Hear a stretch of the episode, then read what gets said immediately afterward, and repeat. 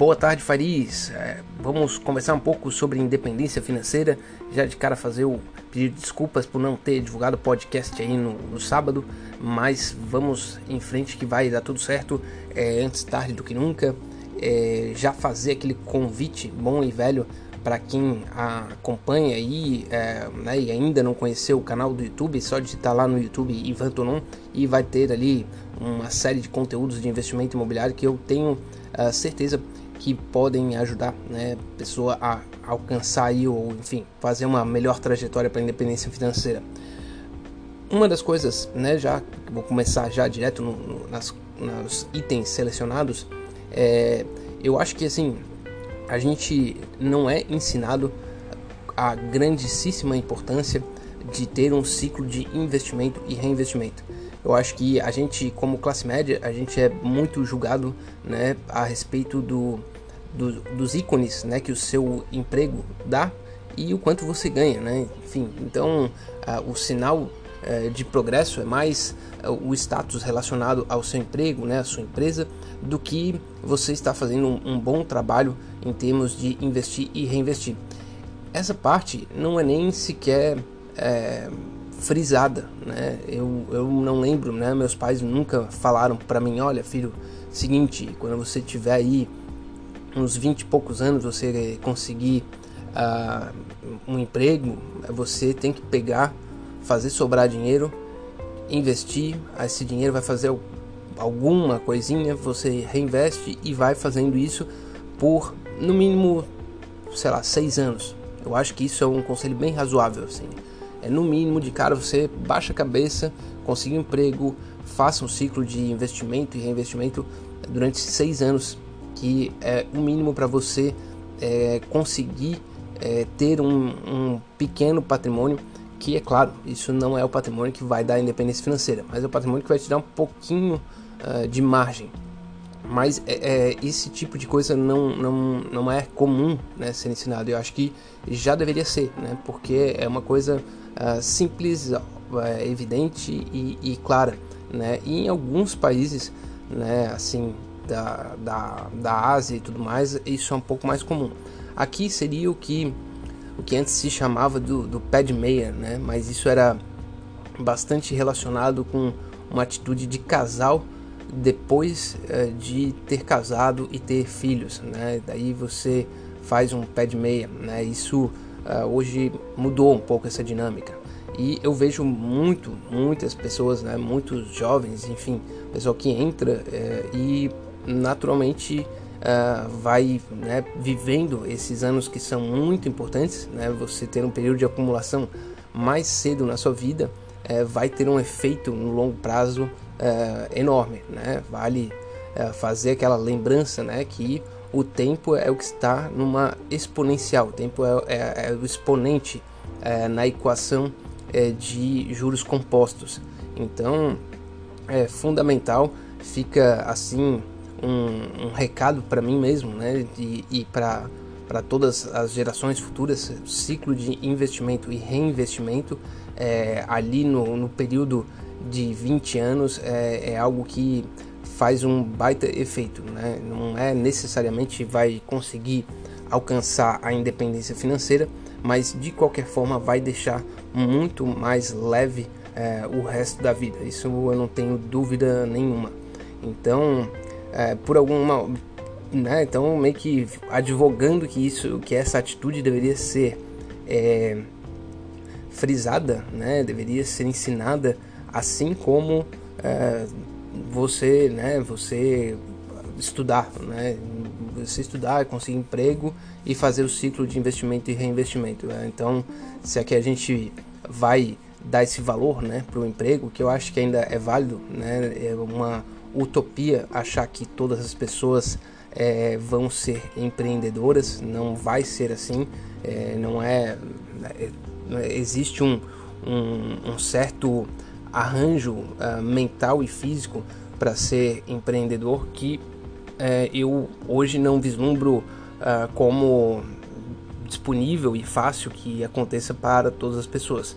Ainda assim, a minha tese principal né, de, de independência financeira vai no, no sentido de, renda extra, né? Mas de qualquer maneira, você tem que ter emprego, você tem que fazer o ciclo de investimento e reinvestimento e depois você tem que ter alguma coisa além do seu emprego, né? Então, é, essa, esses seriam os passos, né? Que eu acredito que são é, necessários para você alcançar uma independência financeira dentro do, do, do, do, do patamar normal, né? Enfim, dentro de pessoa que, enfim, né, veio de baixo, que não, não recebeu um monte de patrimônio uh, da família e que está construindo ali, né, nos seus acertos e erros a sua trajetória, né? Então meio que seria a média, né? Cada pessoa, é claro que pode ser que tenha é, uma ou outra uh, ferramenta, né, para essa batalha que permita outras coisas, mas em geral eu, eu resumiria dessa forma, né? Você vai, é, faz o seu ciclo de é, estudo, depois você entra no ciclo de trabalho, quando você entra no ciclo de trabalho você já entra forte é, buscando fazer uma, uns seis anos de investir e reinvestir. E depois você vai estar tá, é, ali mais estabilizado no emprego, já com algum patrimôniozinho. E, e isso ah, já você já tem que buscar uma outra fonte de renda que, é, que vai se somar ao seu trabalho, né? É claro, sem dúvida nenhuma, é, essa renda extra é trabalho extra. Né? Você vai ter que trabalhar mais, você vai ter que é, deixar o Netflix de lado. Né? Não tem como escapar muito disso, não.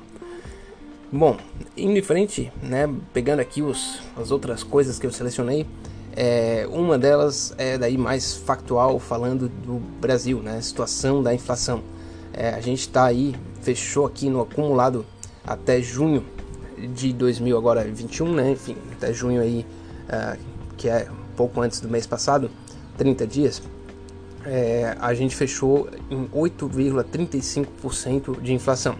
Foi uh, esses últimos resultados é, da inflação foram acima do que, do que se esperava, né, do que o, a conjuntura do mercado esperava, e agora já está muito consolidado né, o avanço aí de 1% né, as expectativas né, para o avanço de 1% na taxa Selic uh, já amanhã. Né, eu acho que é na, na virada aí de, de terça para quarta-feira.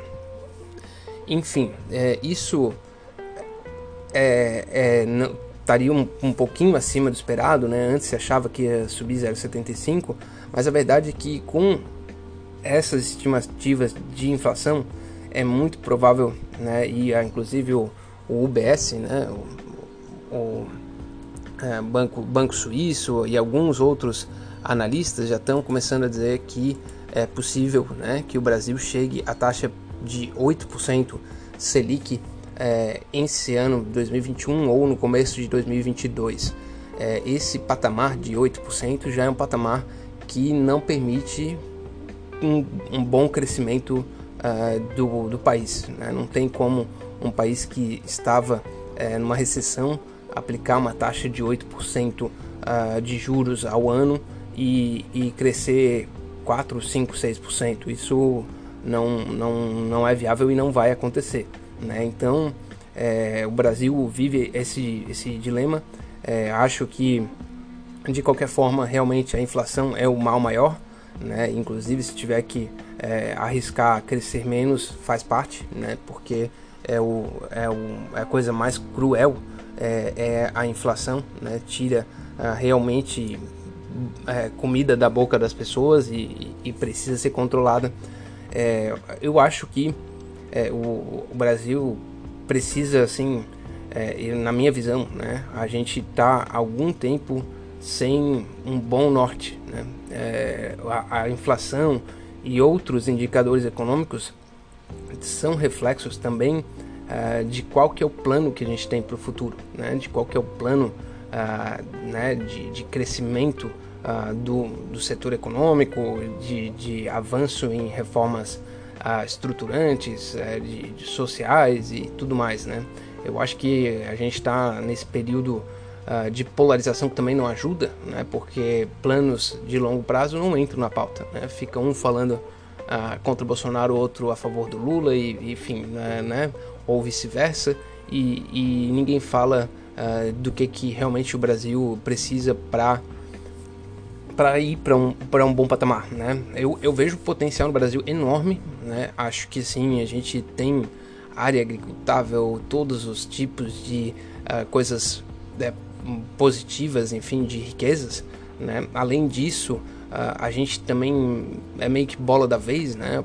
Essa questão da sustentabilidade e tudo mais, isso vai acontecer e, e existe liquidez e dinheiro para isso, né? Então, se o Brasil fizesse bons projetos né, na área de desenvolvimento de saneamento, de geração de energia, isso e aquilo, seriam facilmente financiáveis por essa liquidez de capital que existe no mundo. Né? Mas o Brasil precisa sentar com a bola no chão e, e, jogar. Né? Não é o que a gente tem feito no momento. Mas ainda assim, sou otimista. Acho que uma hora, uma hora a gente vai fazer. Né? O Brasil nunca foi muito de fazer as coisas é, antecipadamente, né? Ser vanguardista no, no, mundo, né? Isso é uma coisa que é, não é muito comum assim, né? no, no, nosso país.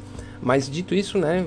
Ressalto aí a, a importância inflação chegando forte, Selic alta, Brasil não vai crescer grandes coisas uh, nos próximos dois, três anos se, se a gente conseguir para fazer essa, essa trajetória de, de convergir a inflação ah, para o centro da meta. Né?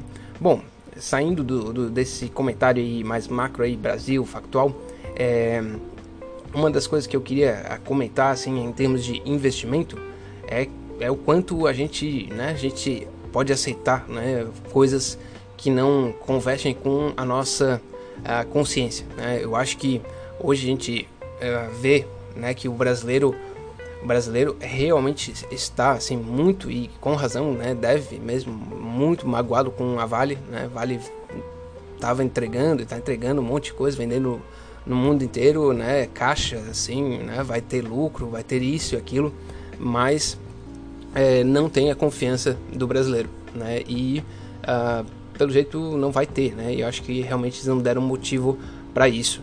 É, e essas, essas discrepâncias, inclusive eu vejo né, em outra grande empresa, que polemizar um pouco, né, eu vejo na, na, na Ambev também, que daí é mais do consumo, né, a, a, é uma empresa que está aí no mercado de todo mundo na frente é, e os, os fundadores, né, os grandes gestores, ninguém deles bebe, né, que loucura, né, ninguém, ninguém bebe cerveja, né, o, o trio lá, né, o, o o o Teles e o, o, o Lehman, né, eles não tomam cerveja e são é, os, né, ficaram por muito tempo do controlador é, das, da maior cervejaria do mundo, né? E o que, que eles fizeram, né? O que, que eles fizeram e o que, que levou eles a chegar lá, né? Vender produto de má qualidade e tornar esse produto de má qualidade hegemônico, né? Assim era prático, né? Dominar 80% e, e fazer com que né, 200 milhões de, de 200 milhões não, né? Mas enfim, o, os adultos aí do, do Brasil é, tomassem um, um, produto de uma qualidade muito inferior que o mundo inteiro toma, né? E eles não fizeram isso à toa, né? Isso é uma prática hum, é, utilizada né, em larga escala no Brasil, né? A indústria automobilística fazia a mesma coisa no Brasil, né? A gente uh, pagava o carro mais caro com uma margem mais alta é, pelo pior produto é, que existia em países, é, enfim, talvez no mundo inteiro. Né? Eu, eu vejo que esse tipo é, de ação, né, esse tipo de coisa é, é, está ficando com os dias contados. Né? Acho que impor esse, essa situação e que, que realmente durou e deu muita, muito crédito, muito, muito dinheiro, enfim, para essas empresas, mas hoje o consumidor, hoje as pessoas é, não compram né, coisas é, nesse sentido, né, a não ser que sejam obrigadas, o que muitas vezes é o caso é, em alguns setores, mas é, não ficam é, contentes. Né, no longo prazo, é, o valor dessas marcas tende a se derreter. Né, num, é claro que, bom, acho que a Ambev sofreu bastante, né, mas os caras são tão bons que é, ficam colocando gargalos fortes é, para que não, não tenham competidores que consigam uh, chegar na escala que eles têm. É, isso acontece em algumas indústrias, mas cedo ou tarde é, isso aí chega. É, falando isso, meio que uma, uma viagem aqui, mas para compartilhar é, com os parcos ouvintes aí que eu tenho, é, que eu, eu acredito que precisa ter uma sinergia assim entre o que você faz, o que você aceita consumir e como é que você decide investir. Né? Se você uh, realmente tem problemas, como muitas pessoas têm é, com a Vale, é, não ganhar alguns reais caso ela suba não vai te fazer uma pessoa é, muito mais satisfeita, né? porque no final das contas é isso você você vai ter né, em constante com você mesmo essa questão. Então eu acho que é, essa, esse casamento e essa harmonia entre os diferentes aspectos da vida, acho que é importante sempre buscar. Bom, é, dito isso, já é, chegando aqui ao fim aí desse podcast de hoje, é, a dica de cultura. Eu assisti um, a uma série documentário do DeLorean, né, que é um, é, enfim, um, um empresário né, de, do ramo automobilístico que saiu da GM e montou né, o carro lá do De Volta para o Futuro, né, que foi a coisa que deixou o carro até mais conhecido para a posteridade. É, mas conta é toda uma trajetória sim super complicada em termos de né, psicológico e, e, relação com o governo, enfim, uma série de coisas, mas é muito, muito interessante. Eu, eu, eu achei, pelo menos, né, bastante interessante. Acho que é, vale a pena dar uma olhada e citar no Netflix. É, e para fechar a questão musical, né, falar o, um, um, um, álbum clássico né, que, que eu considero daí já é bem mais forte, bem mais pesado que é o, o do Sepultura, né? Roots Bloody Roots. Né? É, um, é um álbum que para mim fez assim uma, uma, uma, mudança, né? Porque eu nem ouvia aquele tipo de música, né? Claro, é um vocal gutural, né? Uma música muito mais rápida, muito mais enérgica, mas dá uma, dá uma, uma, uma energia boa e, e, tem uma série de elementos né, diferentes aí que pegou uma parte do, do Brasil também, né? Das raízes do Brasil que, que eu acho que é, é legal, né? Acho que é, acho que para mim, enfim, para mim é sensacional, um álbum que inspirou também uma, uma geração, né, de, de pessoal do rock, inclusive o Slipknot, é, enfim, paga tributo assim quase que indiscriminadamente ao Sepultura, né? Uma grande grande banda aí brasileira. Bom, encerro por aqui o podcast. Mais na próxima semana. Um forte abraço e até a próxima.